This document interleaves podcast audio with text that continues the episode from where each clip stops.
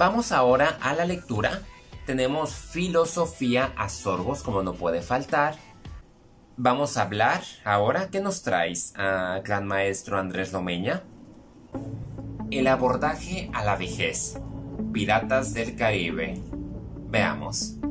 Las piratas del siglo XXI son vulgares ladrones, secuestradores y asesinos. Los del pasado tampoco eran muy distintos, pero la piratería sufrió un gran lavado de cara gracias al romanticismo, que la mitificó hasta extremos inconcebibles por el modo en que el mar inspiraba fantasías de libertad.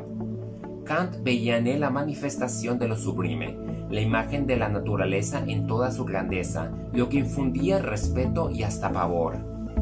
La saga de Piratas del Caribe, una exitosa superproducción de Disney, se ha dedicado a reciclar fenómenos naturales.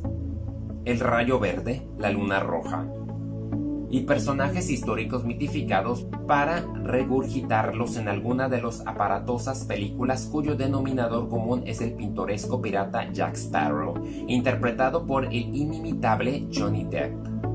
Barba Negra, por ejemplo, fue un pirata real. El holandés errante no es solo un barco, sino una leyenda convertida en ópera sobre un capitán condenado a vagar por los océanos del mundo tras haber pactado con el diablo.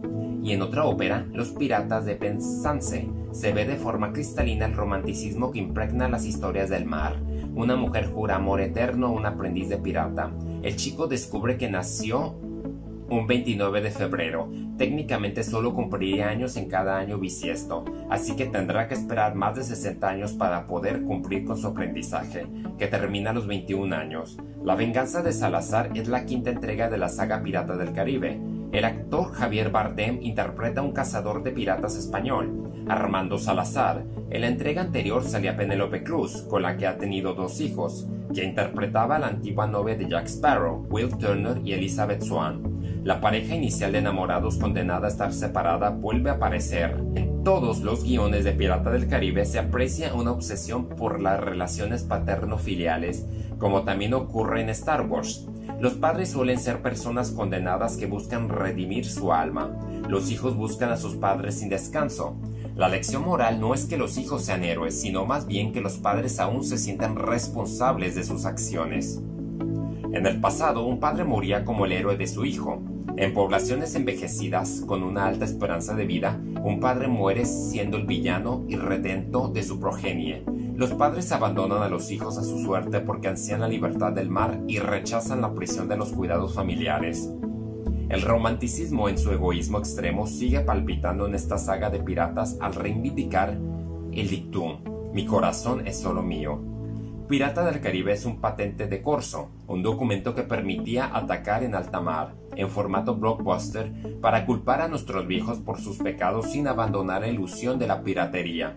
Los cameos de abueletes como Kate Richards y Paul McCartney muestran con humor la dudosa autoridad moral de los mayores que a menudo fueron quienes cometieron más excesos pues ahí lo tienen. Eh, pero yo creo que Pirata del Caribe ha sido una de las películas que se reivindicaron con la venganza de Salazar. Y sin duda quieren volverle a echar ganas con la sexta, que lo van a reiniciar, pero yo creo que ahí sería un riesgo. Pero entre tanto, pues ya sabemos cuál va a ser la posible dirección que vaya a tomar. Aunque quieran desaparecer por completo a Jack Sparrow, que ahí sí es un riesgo considerable. Bueno, eso es todo de mi parte. Gracias por haberme acompañado en Hablemos de Cine Podcast. Mi nombre es Adrián Andrade.